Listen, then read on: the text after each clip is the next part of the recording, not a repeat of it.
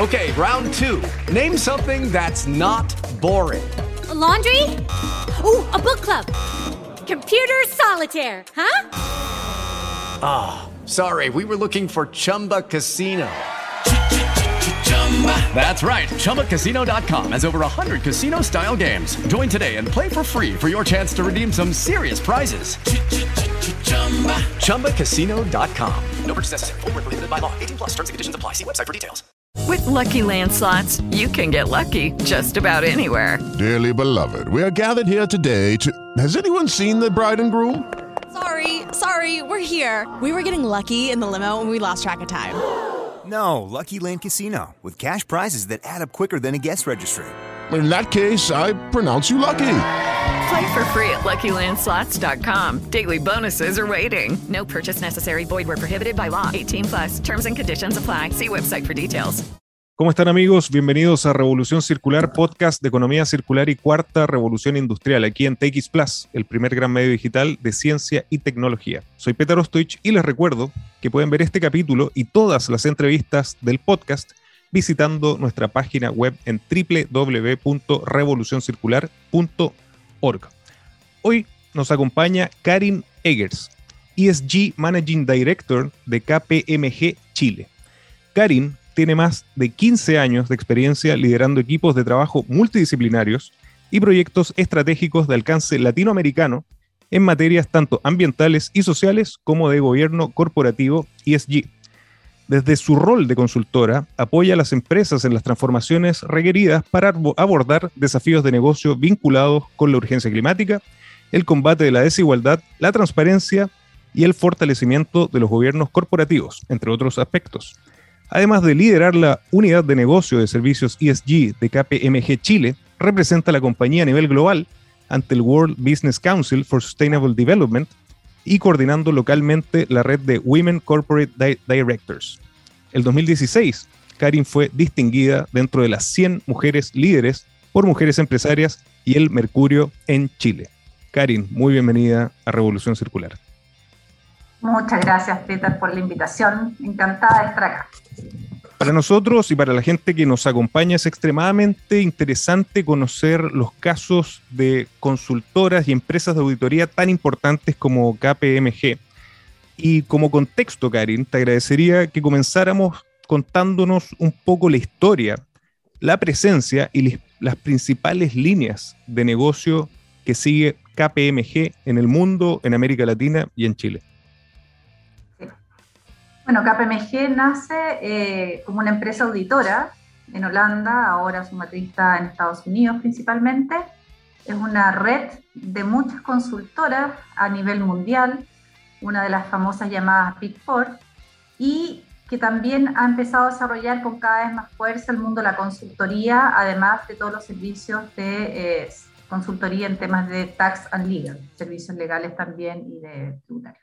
Y dentro del mundo de la consultoría, que le llamamos advisory, eh, está esta línea ESG, por la cual KPMG hace dos años lanzó un plan estratégico con, con, mucha fuerza de potenciar lo que era la consultoría y llegar a ser líderes en materia ESG, es, decir, algo eh, poco usual para el mundo de las auditoras, sino llegar a ser líder en materias ambientales, sociales y de gobierno corporativo. Y eso se llama Impact Plan. Por lo tanto, hay toda una estrategia global con muchos recursos eh, disponibles, con capabilities, con profesionales, con inversiones en tecnología y diferentes hubs de conocimiento para potenciar la red de KPMG en estas materias, tanto a nivel global como también latinoamericano. Y obviamente eso baja a cada uno de los países. De ahí que yo llegué, bueno, llegué el 2000 21, a ver, sí, el 2021, en enero del 2021 a KPMG Chile. Y como señalas, claro, ESG de a poco ha ido creciendo, pero cada vez por lo que vamos viendo se va convirtiendo en una de las áreas más importantes o por lo menos de, mayor presencia también mediática por, por, la importancia de este tema en industrias que son distintas y muy, y muy diversas. Y yo creo que esa es una de las cosas como más importantes y más interesantes para nuestro público que ustedes tienen esta oportunidad de colaborar con distintas industrias en distintas ah. actividades Y en un marco más general, Karin, ¿cuáles han sido, antes, antes de, sumergirnos más en el tema de, ESG, pero cuáles han sido las principales megatendencias, que es algo que hablamos permanentemente en el podcast, que ustedes están viendo a nivel transversal en distintas industrias global? Bueno, sabemos que los negocios eh, están atravesados por estas megatrends que se llaman y que el World Economic Forum eh, relata muy bien, eh, que no las voy a resumir, pero tienen que ver con este crecimiento de la población, que tienen que ver con el impacto de las tecnologías, la automatización, con la migración de las poblaciones hacia las ciudades o centros urbanos, eh, todo el impacto del cambio climático y la nueva manera de producir que se requieren las empresas con cada vez menor eh, consumo de recursos naturales, con la crisis de los stocks en las cadenas de suministro. Eh, por lo tanto, hay un montón de tensiones que se están dando en los escenarios en los cuales las empresas antes estaban habituadas a hacer negocios y que hacen que hoy las empresas estén en un proceso de repensarse. Y pasa algo súper importante con la relación de las empresas con sus grupos de interés. Yo creo que solíamos mirar la empresa como una actividad un poco aislada y hoy día una tendencia fuerte, y así lo reflejan todos los estándares de, reporting, por ejemplo, eh, y de conducta empresarial responsable, es que las empresas son parte de un ecosistema, son parte de un ecosistema donde existe biodiversidad, donde existen recursos naturales, donde existen grupos de interés. Y en esa relación es donde se da el desarrollo de los negocios. Por lo tanto, hoy día el vínculo que tú desarrolles, el cómo generes valor a los grupos de interés, pasa a ser cada vez más fundamental. En una sociedad que esto pasa a nivel global, nosotros solemos pensar que pasa solo en Chile, pero con una sociedad que eh, confía cada vez menos en las empresas, sociedades mucho más empoderadas, ciudadanos que están requiriendo más información de cómo se hacen los negocios, eh, con una capacidad de interconectarse por, por los celulares y las redes sociales, que un pequeño escándalo que antes quizás pasaba desapercibido hoy día puede generarse en un gran escándalo reputacional para una empresa. Por lo tanto, las empresas también exigían, están, bien exigidas en diferentes materias y por lo tanto eh, el llamado es volver a repensar la empresa como un actor social relevante en la construcción de esta sociedad, digamos, en la cual eh, todos estamos. Ese es un punto fundamental, diría yo, y desde la economía circular nosotros también hemos empujado a, esto que resulta tan básico que tú señalas, ¿no? que la economía es un, un subsistema que está dentro de un sistema mayor que es el planeta. Ahora a propósito de, las de las imágenes maravillosas que salieron del James Webb que nos muestran también en el contexto dónde estamos y lo especial que somos. Pero a propósito de las megatendencias, Karin, eh, ¿cómo golpeó o cómo ha afectado eh, la pandemia a, toda esta transición, a todo lo que estaba pasando, que yo definiría como un mundo que dejó de existir el prepandemia a lo que estamos viviendo hoy? ¿Se aceleró, se profundizó, se generaron nuevos desafíos? Sí, se ha discutido bastante. Tuve la oportunidad de estar en el foro de, de Montreux del World Business Council for Sustainable Development, que es como el gran consejo empresarial donde están los líderes mundiales, grandes empresas, y no solo grandes empresas, también consultoras, algunas ONG. Eh, y veíamos que, claro, la, la pandemia lamentablemente eh, impactó en pérdidas de vida, obviamente, impactó en el retroceso de muchos ODS. Hay más gente con hambre, hay aumento en la desigualdad, eh, hay un retroceso gigante en algo que nos duele especialmente a las mujeres, que tiene que ver con la paridad, con la igualdad de oportunidades para las mujeres. Eh, y la pandemia hizo que en el fondo hoy día retrocediéramos en la mayoría de los ODS, en los Objetivos de Desarrollo Sostenible. No obstante, también visibilizó una realidad que quizás teníamos un poco lejos y eso ha sido un gatillador de oportunidades para poner el pie en el acelerador. Entonces, por, en la otra cara, digamos, tenemos empresas que tomaron este sentido de urgencia y post pandemia estamos viendo empresas líderes que realmente quieren acelerar su transición a llegar a net zero o para combatir la desigualdad y se están generando iniciativas súper interesantes que quizás antes de la pandemia eran mucho más lentas o, las, las, empresas a veces estaban un poco tibias de tomar decisiones y comprometerse. Y yo creo que la pandemia fue un gatillador de, en realidad, acá hay una interconexión entre todos. Yo creo que eso fue lo bonito de la pandemia, de demostrarnos que todos estábamos en la misma y que efectivamente una crisis tenía que ver con la pandemia, otra, no sé si han visto un meme que viene una ola gigante, claro. el climático, eh, una tercera que cada vez está hablando con mayor fuerza, bueno, la desigualdad, pero cómo las empresas contribuyen a combatir la desigualdad y hay una iniciativa justamente también en que KPMG a nivel global eh, empuja junto al WPCSD, que es una comisión, Business Commission for Tackle Inequality, BCTI, empresas líderes pensando en cómo combatir la desigualdad. Eso quizás hace 10 años era como medio raro decir. claro que las empresas tienen que preocuparse de la desigualdad en las sociedades? Porque esta sensación o esta afirmación de que somos interdependientes, que las empresas no pueden funcionar aisladas en sociedades fracasadas, que son ciertas frases que hemos escuchado muchas veces, se hizo real con la pandemia. Creo que, ahí vimos la interdependencia y que pertenecemos a un sistema. Absolutamente de acuerdo, sí. Desde, desde, esta mirada también nosotros consideramos que la, la, la, pandemia fue un acelerador de todos estos procesos definitivamente que, que tú señalas.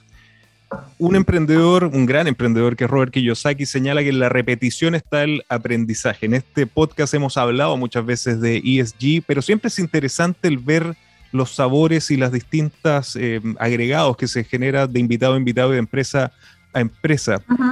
¿Cuál es la importancia de, los principios ESG para la empresa? También, ¿cómo lo definen? Yo creo que es súper importante que las personas que nos acompañan vayan escuchando permanentemente qué es ESG, por qué es importante. Ah. Y se ha transformado, creo que es una, una pregunta fundamental, ¿se ha transformado finalmente en una palanca de creación de valor?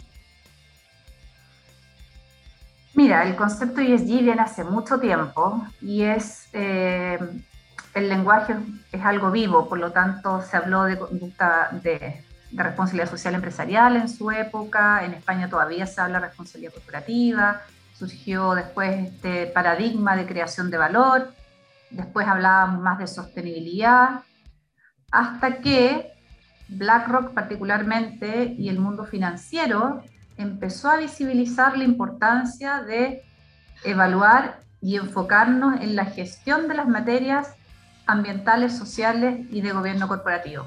Y de environmental, social, de social, que tiene que ver con trabajadores, proveedores, comunidades, inversionistas, clientes. Y G de governance, de cómo se toman las decisiones, cómo se gobierna y con qué transparencia se realizan los negocios también. Por lo tanto, es otro nombre de algo que eh, algunas entidades como la OCDE ponen en un paraguas que se llama conducta empresarial responsable, que tiene ciertos principios que siguen siendo los mismos principios de la ISO 26000 hace muchos años atrás, de rendición de cuentas, de conducta ética, de respeto a los derechos humanos, de hacernos cargo de los impactos, de dialogar con los grupos de interés, entre otras más, y obviamente el principio de cumplir la ley y de la ley para arriba, digamos. Pero en el fondo, eh, el, el énfasis en estas siglas ESG lo pone el mundo financiero para referirse a esto extra financiero que hoy día cada vez más se ve integrado en lo financiero. Hoy día quienes manejan, por ejemplo, los reportes, las verificaciones de esta data en Europa, principalmente son los CFO. Y hacia allá va, a integrar y tener esta doble materialidad de las empresas, tanto la financiera como la ESG o extra financiera. Judy was boring. Hello. Then Judy discovered chumbacasino.com. It's my little escape. Now Judy's the life of the party. Oh, baby, Mama's bringing home the bacon. Whoa. Take it easy, Judy. The Chumba life is for everybody. So go to ChumbaCasino.com and play over 100 casino style games. Join today and play for free for your chance to redeem some serious prizes. chumba ChumbaCasino.com. No purchase necessary. Void where prohibited by law. 18 plus terms and conditions apply. See website for details. Your home is more than the sum of its parts. And creating a truly extraordinary space is about more than picking the perfect products. That's why the experts at Ferguson Bath, Kitchen, and Lighting Gallery are here to help you throughout the entire process to create a home that's as unique as you are. Bring your vision to us Schedule your showroom consultation and see more from brands like Jen Air at build.com/ferguson. Perfecto. Y, y, y, y, esto que cada vez, como tú señalas, va siendo cada vez más importante por, por un sector financiero que lo va exigiendo y, por un mundo, yo creo que finalmente los, el motor somos los ciudadanos, que somos más conscientes y mucho más exigentes de las empresas a las cuales, de las cuales adquirimos servicios y productos. Eh, finalmente está transformándose en, en, una, en un motor para generar valor también, que es algo que, se, que, que impulsamos mucho desde la economía circular, porque creo que la, la responsabilidad social empresarial también cumplió un rol en cierto momento, pero hoy desde la circularidad particularmente empujamos a que haya un modelo de negocio que haga sostenible en el tiempo. Eh, esta, esta, este modelo eh, mucho más eh, responsable con la sociedad y con el medio ambiente. Bueno, ahí está el, el, desafío y lo difícil, porque han salido muchos estándares de reporte desde el World Economic Forum, en Chile bajo eso la CMF, la Comisión para el Mercado Financiero, también incluyó a partir del próximo año indicadores ambientales, sociales y de gobierno corporativo. Entonces, bueno, el reportar es un asunto, pero lo que importa realmente es cuánto los negocios se están transformando. Y para que los negocios se, se estén transformando, yo creo que hay una brecha todavía entre los grandes ligas eh, negocios internacionales, particularmente las conversaciones que uno escucha en el WPCST, en el World Business Council, y los negocios locales, que todavía eh, creo que están en otro nivel de, de entendimiento todavía. Sí. Lo que vamos hacia allá, se está acelerando el paso, eso es la buena noticia, pero todavía veo una distancia entre el reportar y el realmente tratar de, de transformar tu negocio. Y esto para cualquier tipo de empresa. Obviamente el gran desafío es para las empresas más pequeñas, que, que sabemos que están muchas veces con recursos eh, limitados, con tiempos limitados, entonces se les vuelve más difícil todavía. Eh, pero yo creo que también toda la crisis social en Chile eh, ha permitido que las empresas se repiensen. Y, prefiero ver el vaso medio lleno y pensar que realmente, porque sí lo hemos visto con varias empresas clientes, repensando su manera de dialogar y generar valor a la sociedad. Absolutamente de acuerdo. Y creo que este podcast también ha sido una demostración de ver ese vaso medio lleno, ya con prácticamente 100 casos de empresas de distintos tamaños, de distintas actividades que justamente están tomando el momento que estamos viviendo, como, como hablábamos hace poco, acelerado eh, a propósito de la pandemia, hace esa transición hacia un modelo mucho más sostenible y circular. Vamos a, a KPMG. ¿Cómo apoya KPMG a sus clientes durante el proceso de la incorporación de principios ESG a sus modelos de negocio? Nosotros en, en KPMG eh, a nivel internacional hay prácticas que ya vienen muy desarrolladas. Tenemos eh, una red de profesionales en el mundo de la sostenibilidad OSG senior, potente, con centros de excelencia, por ejemplo, en, en, Australia hay un centro de excelencia de Business and Human Rights, de empresas y derechos humanos. En Holanda, justamente, está el centro de excelencia de economía circular. Eh, hay un hub de descarbonización, hay otro de reporting, por lo tanto, hay mucho conocimiento y herramientas, etcétera. Y en Chile creamos el área ASG o ESG en octubre del año pasado, trayendo muchas de las metodologías, adaptándolas también a la realidad nacional y generando una, una propuesta de valor con varias líneas de servicio. Entonces, hay una que tiene que ver con cómo transformamos e integramos esta visión de la sostenibilidad a la estrategia del negocio, más, más general. Hay otra línea que tiene que ver con todo lo que es reporting, elaboración, verificación de reportes de, sostenibilidad con diferentes estándares. Eh, otra que tiene que ver con el impacto social, mapeos de grupos de interés, diálogo con grupos de interés, diversidad e inclusión. Otra tiene que ver con finanzas sostenibles, que, que a veces menos conocido, pero herramientas como ESG Due Diligence para evaluar ciertas transacciones, metodologías para evaluar fondos de inversión y claramente la línea con mayor crecimiento por ser Chile, pues a nivel global, pero en Chile en particular, es la línea de descarbonización eh, y economía circular. Ahí hay un potencial gigante eh, que ha ido solo creciendo y que va a seguir creciendo. Y por último, otra línea que también es transversal y yo diría que es la más difícil y quizás la más fundamental, que es la línea de governance. Cómo integramos el scorecard, los criterios ambientales, sociales y de gobierno corporativo, los ESG, en la toma de decisiones, en los directorios, cómo evaluamos los directorios con una perspectiva diferente. Eh, eso todavía está en, en, desarrollo, pero, pero bueno, es muy desafiante mucha información súper interesante la que acabas de, compartir y voy a tratar de ir agarrando temas que los encontré súper interesantes. Primero, yo creo que también para claridad de las personas que nos escuchan en, todo el mundo, ¿cuáles son los perfiles de estas empresas que ves están tendiendo hacia, estas visiones distintas? Solamente, si quieres, no sé si las quieres nombrar a ellas o si quieres nombrar las, las industrias, como para ir haciéndonos una, algunas ideas. Sí, nosotros tenemos clientes en, en, el área ESG, de, eso es lo bonito de la consultoría, por lo, a mí me encanta, que uno conoce la realidad de diferentes negocios, desde empresas familiares, eh, empresas nacionales del agro, minería, banca, retail, hasta las empresas multinacionales donde hacemos un trabajo más bien global. Yo diría que están las empresas que se meten con fuerza a trabajar en esto porque son alguna filial de una empresa multinacional y tienen ciertos estándares que cumplir, por ejemplo, y se meten con mucha velocidad. Empresas nacionales que quieren llevar el liderazgo, y ahí se me viene a la cabeza el tiro Yansa, por ejemplo. Invitado al podcast también, uno de los invitados. Ah, mira, con la Vivian. Vivian, exactamente. y que han hecho un trabajo súper eh, concienzudo y serio respecto a cómo ir transformando el negocio. Eh, y luego tenemos algunas empresas que ahora a propósito de la, norma de carácter general 461 que lanza la CMF, que se tienen que empezar a reportar en los estados financieros conjuntamente estos aspectos indicadores que no tienen idea, están empezando a pedir ayuda para entender qué es esto, por qué una empresa tiene que reportar género, por qué una empresa tiene que reportar cambio climático, entonces, estamos empezando a tener ese tipo de empresas que están recién subiéndose. Qué interesante.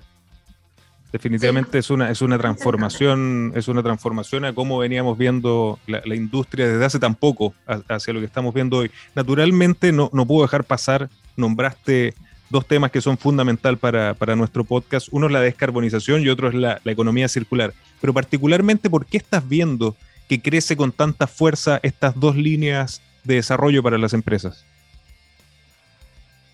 Bueno, porque por varias razones. Yo creo que por un lado hay normativas, lineamientos y estándares internacionales que, hacen que las empresas que no estén eh, con una hoja de ruta o una estrategia clara de descarbonización, hoy en día valgan menos de acuerdo a los ojos de los inversionistas, por ejemplo. Así es no se estén preocupando de los riesgos climáticos son empresas que están manejando mal sus riesgos, porque es un escenario que, ya está.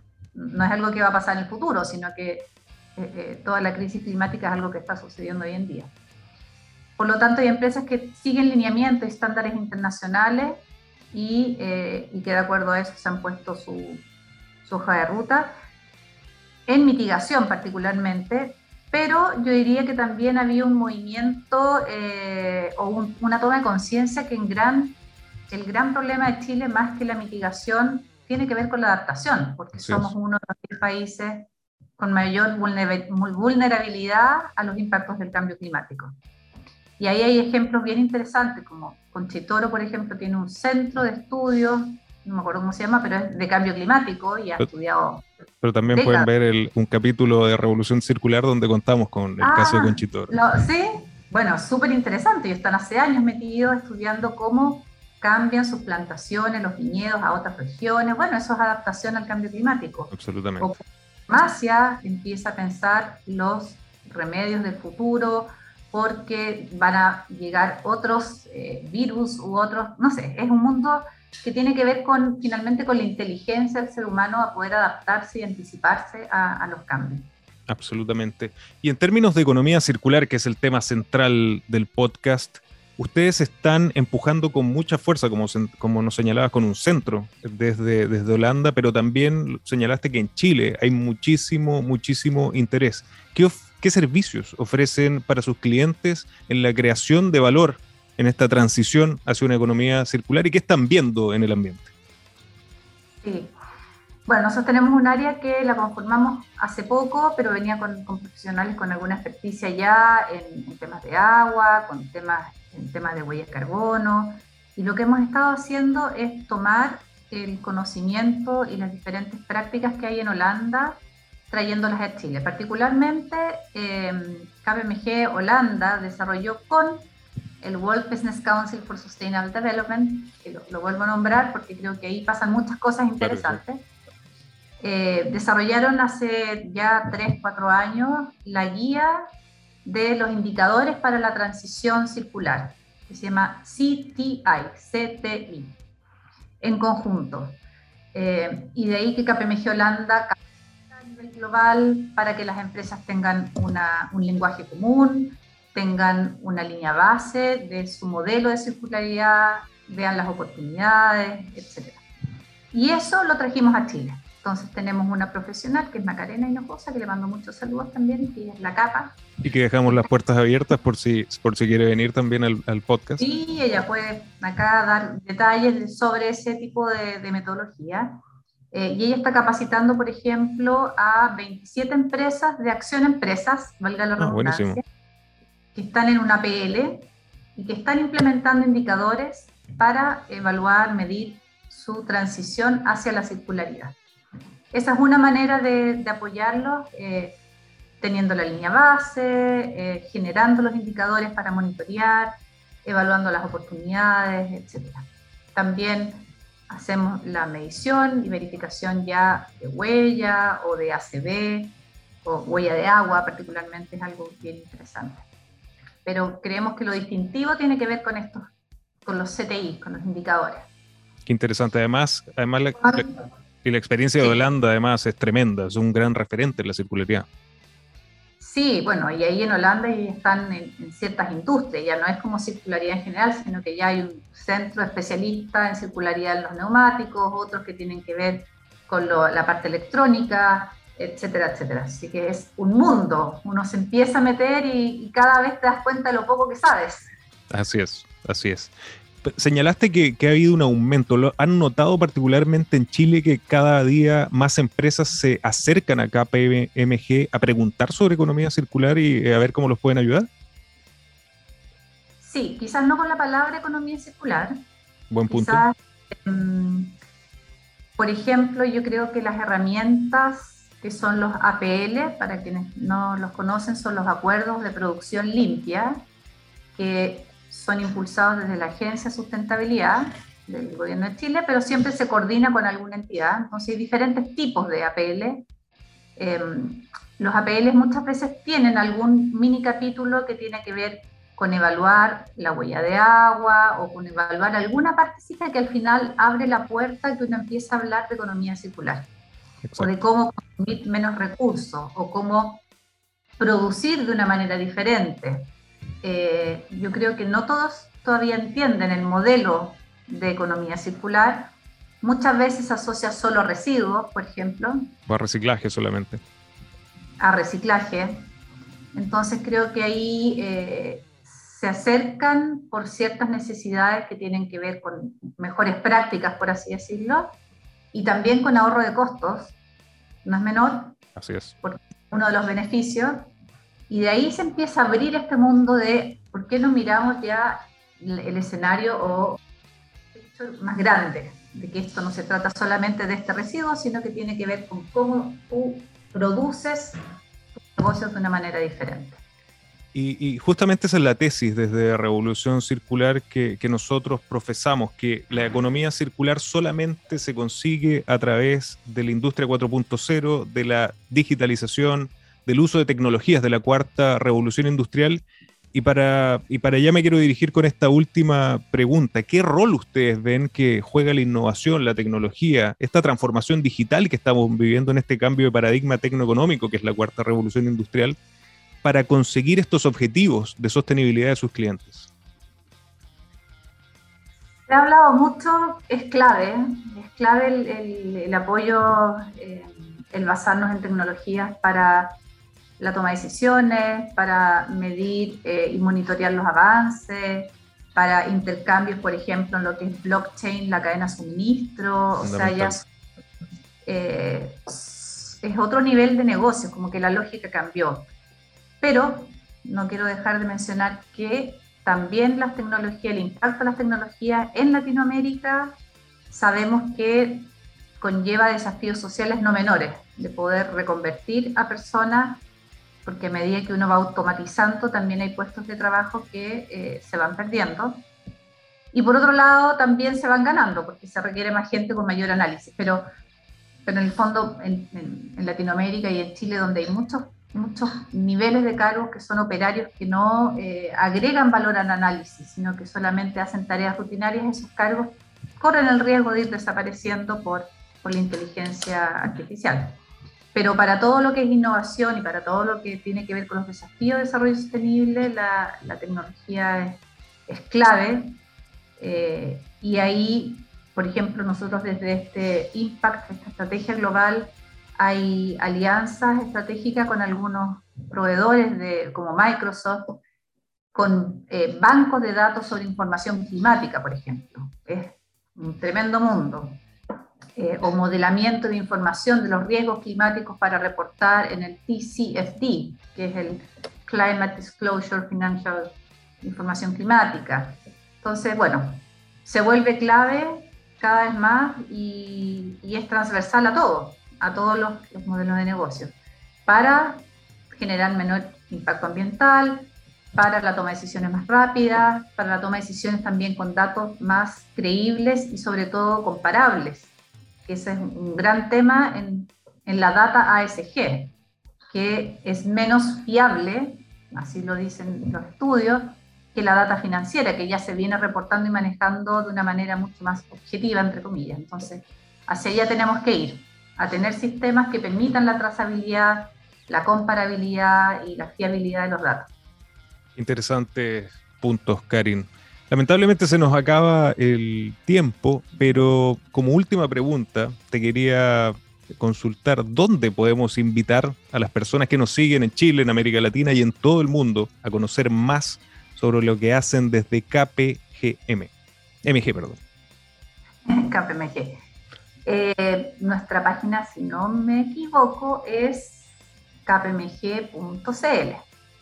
Creo que es y la de CTI que mencioné es CTI Tool, C-T-I-T-O-O-L.com, que es particularmente esta guía, y la otra página que es el WBCSD, que es WC, wbelargacsd.org.